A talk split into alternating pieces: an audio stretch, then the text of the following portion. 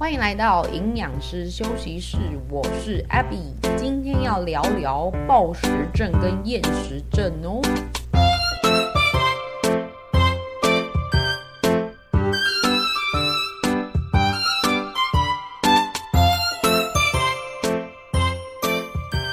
Hello，Hello，大家有睡饱吗？你知道我最近啊变得很早起耶。我所谓的早起呢？当然，每个人早的定义不一样啦。但我之前是大概平均七点半到八点半之间会自然醒。不过最近一周，自从我回国之后，大概早上五点半、六点半左右就会起来。也就是说，我平均的这个起床时间是提早了两个小时。不过，我并没有压缩到自己的睡眠时间呐，因为那么早起的话，其实相对我也会比较早就开始累了。所以，大概最近也是晚上的十点就会去睡觉。好，那今天就想跟大家一开头聊聊看这个作息的问题哦，是什么原因呢？会让一个作息改变？我这边有整理几个点，你来参考看看哦。比如说，一个新的生活形态，像是你有新的工作要开始啦，或者是你到了一个新环境搬家啦，啊，或像我一样，我旅行刚回来，也许就会有一些时差的影响。再来就是生理时钟，哦，你生活可能会看着真实的钟。呃，早上九点要上班啊，晚上六点要吃饭啊，这样子哦。我们内在呢也是有一个时钟哦，但是呢，它是负责调节你的一个生理的节奏。像是什么？像是你早上起来的时候看到光哦，你就会比较清醒。那如果随着这个灯光的昏暗，你可能就会比较想睡觉。我要讲的就是呢，这个生理时钟它会受到光的调节，这就是为什么我们在接近睡觉的时间，尽量不要再使用太多的三 C 产品，或者是你要把环境弄得比较昏暗，这样是有助于呢你体内的褪黑激素分泌，那你也会比较好入眠。一早起来的时候呢，也可以立刻的把你的窗帘打开，尽量让身体皮肤啊，或是你的眼球去接受到光线，也会让你迅速的醒来。所以这个是光照对我们生理时钟的一个调节。另外，像是荷尔蒙的变化，或者是环境温度啊，你的压力值，哈，也会影响我们的生理时钟哦。那这边就会提到，这个轮班的人真的是很辛苦哦，或者是那种要常常出差的啦，跨时区做工作的人，他们生理时钟可能就会常常被打乱，而影响睡眠哦。我真的觉得睡眠不好啊，会严重影响一个人的判断力以及。情绪，那睡不好就北宋，就很容易发脾气、不耐烦。我个人是这个样子啊，不晓得你是怎么样。所以经验上来讲呢，我绝对会让自己要睡得好，睡眠非常的重要。那么也因为在过去的这一周实在是太早起了，晚上就逼自己不要再做别的事情，可以的话就尽量早点睡。我甚至有一天就是跟学生本来约九点要做这个线上咨询的。课程，可是我真的是撑不下去。我觉得说上完之后，我可能过了那个睡觉的时间呢，就睡不下去了。那又怕说隔天早上六七点又爬起来，我一定会非常的晕。于是就跟学生很抱歉，还改时间。好，幸好我的学生都非常的 nice。好，配合度很高啦，感谢感谢，这个实在是尽量不要给人家改时间啦，但是不好意思哈，那我会检讨的。好，工作安排真的也要考量一下个人的作息状态哦。嗯，不过工作不一定是可以这样随心所欲，有时候是比较缺乏弹性的，因为要配合可能一个团队呀，还是怎么样的。好，那么这边上班族们。哦，睡前呢就不要再压缩你的睡眠时间了哦。该睡觉的时候，赶快把手机放好。那这边呢，就想要带给大家一些关于睡眠质量提升的方法。第一点就是要规律。那要规律这件事情其实很不容易，因为大家平常工作的时候真的是太累了，等到假日就会有一个叫做补眠的事情发生。好，觉得说啊，终于放假了，早上没事，要睡到那个太阳晒屁股，要睡到中午，睡到甚至睡到下午。上班的时候是早起的鸟儿，但是假日的时候就变成夜猫族。好，不要忘记刚才讲到的生理时钟，它是需要一个比较规律的节奏。一旦打乱了这个节律点呢，睡眠就会受到影响哦。那再来第二点呢，就是环境的打造啦。如果觉得入睡有困难的话呢，就必须要帮自己营造一个比较好睡的环境啊。好像我自己其实容易受到一些小噪音，会在那边翻来翻去，所以我睡觉就会戴这个耳塞，戴个眼罩。睡前也要确认那个窗帘是有拉好的，不只是你的眼睛呢看不到光线，你的皮肤呢。也会沉浸在一个黑暗的环境哦，这跟我们的肌肤上有这个感光受器呢有关系哦，所以说不要觉得啊眼睛看不到光就没事哦，其实你那个环境的光线也是蛮重要的。好，再来就是温度哦，通常适合睡觉的温度介在十八到二十二度之间，当然每个人可能略有不同，但基本上来讲。比较偏低一点的温度是适合熟睡的。再来第三点呢，就是这个避免刺激啦。你睡前呢，最好是处于一个比较放松的状态，不管是你的情绪、精神上，或者是你的身体肌肉哦，都要让它比较放松。所以也许可以做一些按摩啊，像我自己就有一个按摩的机器，它不大，就是一个很像坐垫的大小。当我真的是翻来翻去都睡不着，我会把它拿出来，然后放在我的背，放在我的腿，稍微的按压一下，诶，其实就会觉得比较放松。有时候我们是可以透过物理的刺激、物理的放松，来让你的情绪紧绷感给舒缓的哦。所以这个你可以试试看。那避免刺激还有什么呢？就是诶，睡前使用太多三 C 产品嘛，这是我觉得蛮多人的通病啦，连我自己呢都无可避免的睡前想要滑一下，比如说逛逛那个拍卖网站啊，看有什么东西在优惠特价，还是说诶，明天要去吃什么啊，划一划地图啊，然后看一下评价什么的，就想要做一些不用花脑力的事情。滑一滑来满足这个早上没有独处的机会吧。好，那这个这个我们共勉之啦。好，在第四点提升睡眠质量的方式就是活动量啦。通常哦会建议你白天还是要有足够的活动量。什么意思呢？就是你要让你的身体够累，不要说啊一整天都坐着啦，也没什么动，也没什么走哦，这样你身体不够累。脑子却很累，体能跟脑力之间疲劳的不对等，啊，就会造成睡眠的困难。那尤其是体能活动呢，其实是可以减低我们的压力，甚至一些比较中高强度的运动啊，还可以提升一些快乐激素，让你的心情比较放松。所以适度的活动量呢，是对睡眠非常有帮助的。也许很多人的工作是比较偏向。脑力激荡的，需要坐在办公桌前面做一些，无论是需要思考，或者是统整啊，或是反复性的一些作业，可能都是坐在原地去操作而已。哦，动动手指头啊，想一想，或是甚至已经变成导航的状况了。呃，身体其实是没有什么动的。那么就要提醒自己啊，做一段时间，也许四十分钟到一个小时，起身去装装水，动一动，伸伸懒腰，走一走，或是午休时间啊，通勤的时段呢，刻意创造一些距离，让自己走久一点，也可以呢安排一些运动课程啊，舒压的课程，让身体呢也稍微疲劳一点，那么也许呢就可以提升睡眠的品质哦。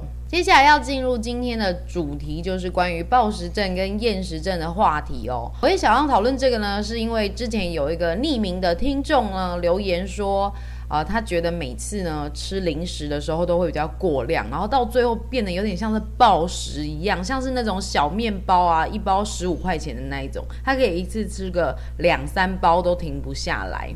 那希望说可以。看看能够怎么建议来改变这样的行为。的确，如果有这样的状况出现，会怀疑自己是，哎，怎么失控成这个样子？到底是不是有病啊？啊，是稍微有点病识感出现了。所以呢，今天要来跟大家讲一下，是怎么样子去定义说，哎，饮食失调到你可以称之为是有点暴食症或是厌食症的这个状况哦。我想像这样子的病症呢，它并不是说，诶，一条线你在线的这一边就是生病，然后在线的另外一端就没有病，它只是一个程度上的差别啦。我不是说专业的医生可以去定义你有没有这个病，但是我这边有整理一些资讯，那提供给大家，可以帮助大家在饮食的失控过程呢，稍微审视一下，看怎么样能够修正行为，把身体。调整回来，暴食症跟厌食症是通称为饮食失调。那他们的共同特征呢，是对身体的形象还有体重是过度关切的。你可能听到这里会觉得，哦，那我也很关心我自己的体态啊。好，那你接着听我说哈，等一下的一些行为呢，可能会超出我们常人会去做到的。哦，所以他必须要合并一些行为的征兆。好，那再来呢，就是这个暴食症呢，也可以说是厌食症的另一种变形。好，所以它并不完全是，诶，你有厌食症，你就没有暴食症。有的时候暴食症其实它是从厌食症转变而来的。那他们两个之间也可能会在同一个人身上反反复复的发生。首先讲到这个暴食症的明显行为，哦，会在短时间之内大量的进食。伴随着对饮食行为的缺乏自我控制以及自责，自责啦哦，每次只要录音的时候发音就会有点卡卡的，你知道吗？但是没有关系，这样子可以舒缓一下这个严肃的话题，有没有？你有笑吗？然后留言告诉我，也许你有类似的经验，就是放松的时候拿着饼干会一直吃一直吃，没有办法停下来。哦，那你会觉得说，诶，这跟暴食症是不是一样呢？哦，暴食症的人他会没有办法察觉饥饿或者是饱足感。一般我们吃到后来可能会觉得，啊，好油腻，好想吐，饱了就会停。但是暴食症的病患他就比较没有办法察觉这件事情呢，他会疯狂的一直塞。哦，我不晓得你有没有听过有一出电影叫做《我的金鱼老爸》，他有一个片段，就是因为他很胖嘛，他是两百多公斤那一种需要坐轮椅的大胖子。有一幕就是在讲他心情实在是荡到谷底的时候，那个外送披萨的小弟一如往常的把披萨放在门口就走了。结果他打开门之后呢，要拿披萨，抬头看那个披萨小弟竟然在门口那里偷看他，然后一看到他就跑走了，他就整个大崩溃，因为其实他一直以来不想要让别人知道他长得这么胖，却被发现了。然后他在溃堤的那一刻呢，他的那个行为整个就是暴食症的样子。如果你有看过这部片，你就会看到他那个一下子塞饼干，一下子就把气死啊，还是肉啊、披萨一直塞，一直在一直塞，也没有管说有没有咀嚼，哦，那个样子就真的不是在吃东西，而是在发泄。然后你会觉得说这是一种生病的表现。那会有这种行为产生啊，就是因为他内在的心理不平衡，可能是自我价值比较低落啊，否定自己，好像是刚才讲的身体的形象有困扰，或是他有一些情绪的压力，想要逃避，就会用食物来安慰自己，好像除了吃之外，他也没有什么决定权，至少在吃的这一块，他还可以得到一些些的控制。Anyway。嗯、这多半是琢磨在心理层面，但是难道饮食失调一定都是心理的问题吗？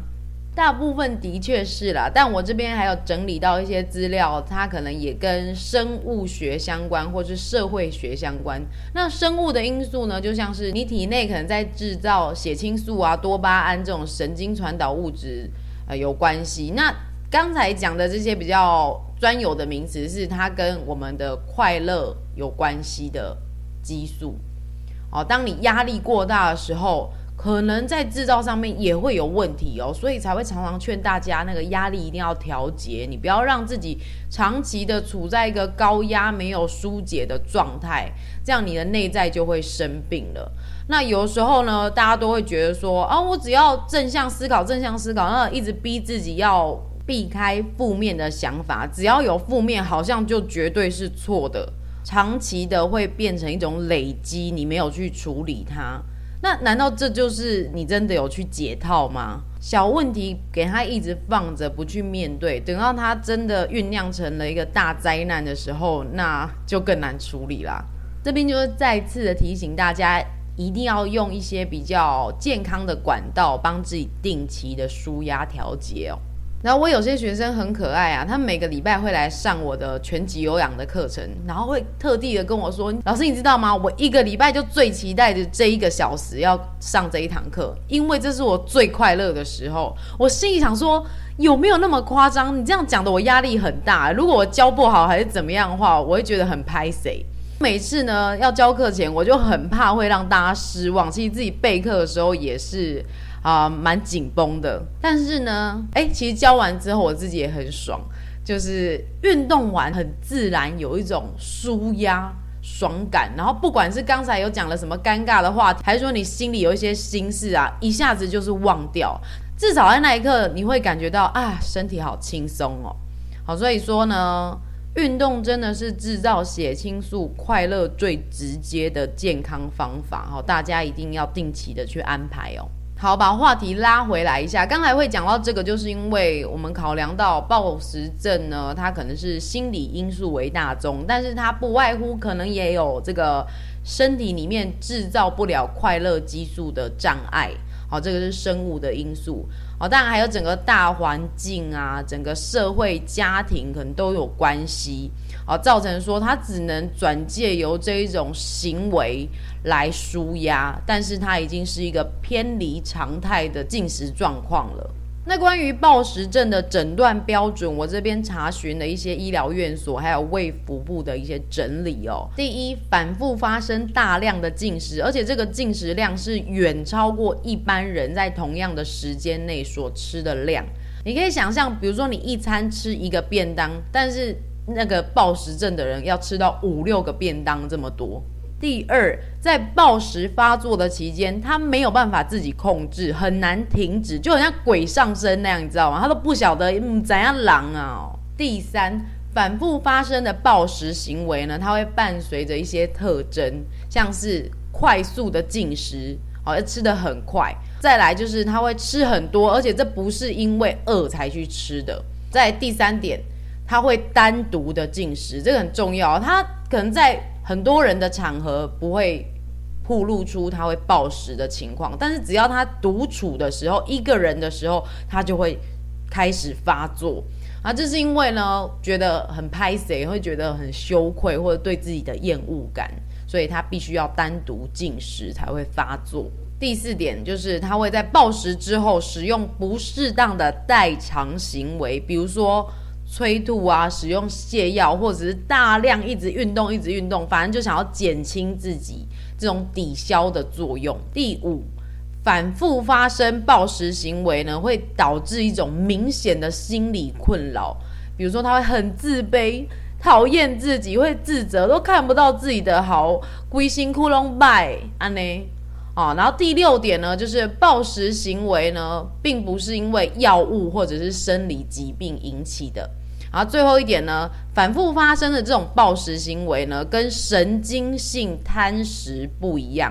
啊，神经性贪食呢，它是一种基因缺陷的罕见疾病。那通常它会在儿童的时候就发生，而且它会影响一些发育还有智商的问题。好，所以这个是跟暴食症 different。好，它要跟它界定出来不同的疾病。好，听完了以上的诊断标准之后，你有没有觉得自己的贪吃非常的轻微呢？跟疾病真的是不太一样啦。大家都要好好爱护身体，好吗？贪吃也要节制，适可而止哦，要不然都会变成一些心理压力啦。好，讲完了暴食症之后，我们来看一下厌食症哦。厌食症呢，它的特点就是，它当然也是对体重、体型有非常强迫性的自我限制。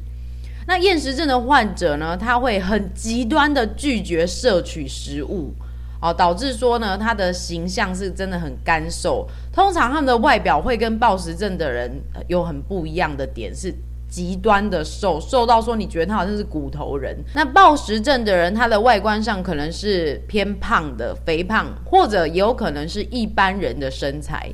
关于厌食症的诊断标准呢，这边有几个点哦。第一个，他会拒绝维持在跟他同年龄同身高的最低正常体重。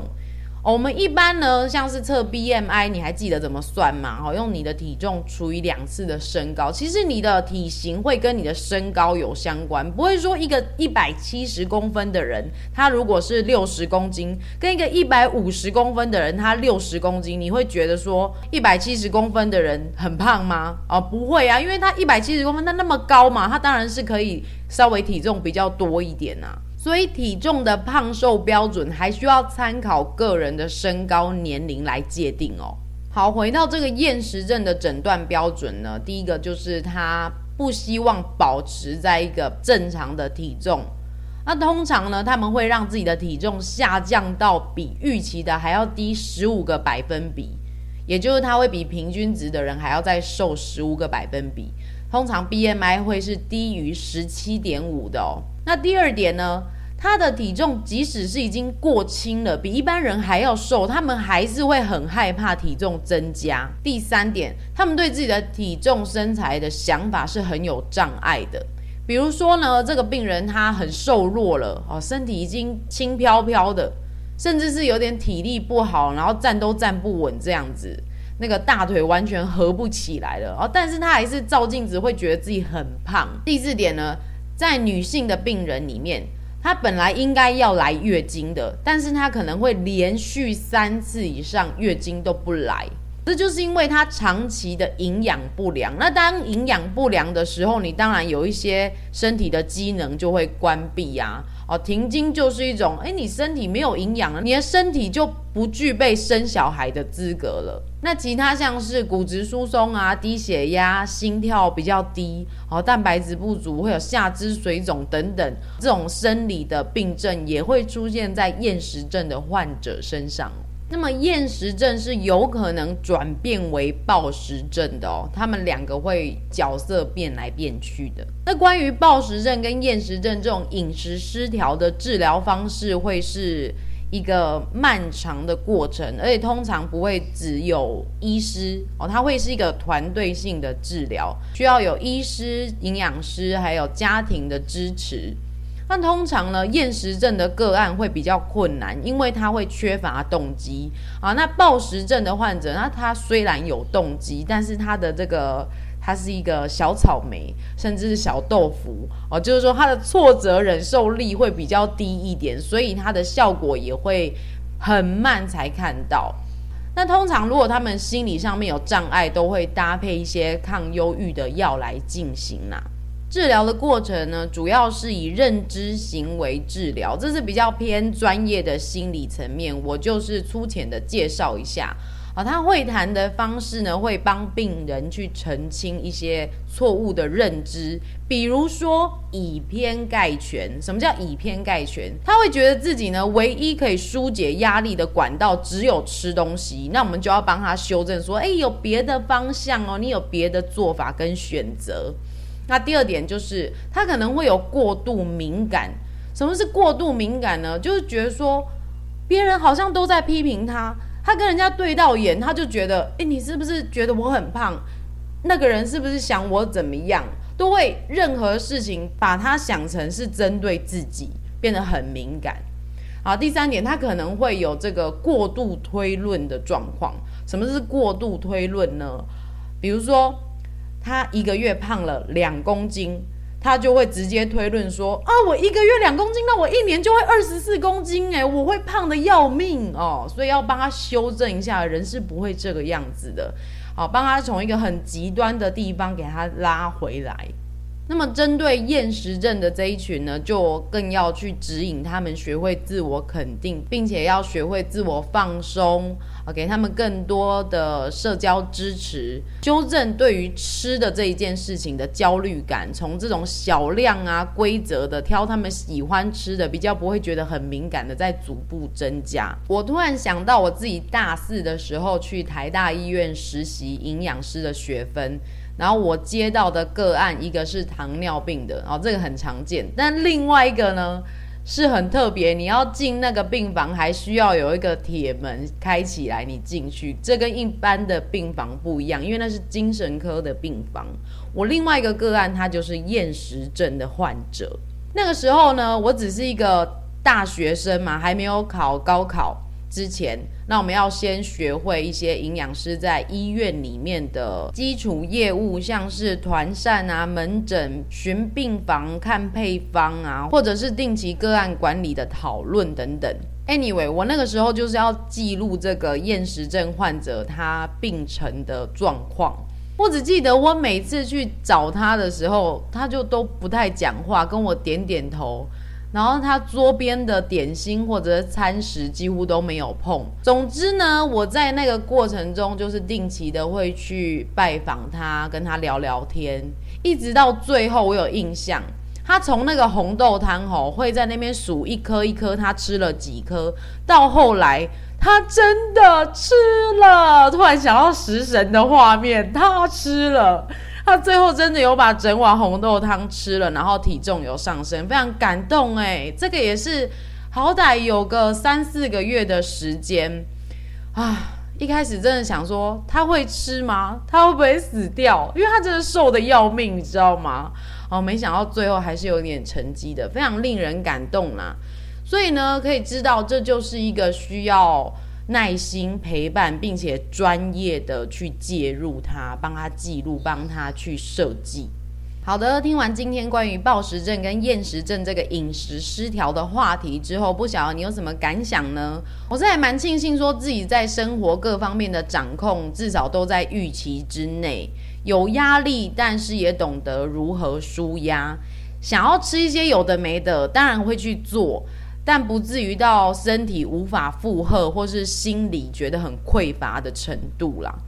希望我的 podcast 还有我制作的内容呢，都能够帮助到大家。如果你有需要讨论的话题呀，你想要知道的内容，我能够帮助你的，欢迎大家私讯给我，可以在 podcast 或者我的 IG A B B Y 点 E A T 点 L I F E A B 营养师休息室。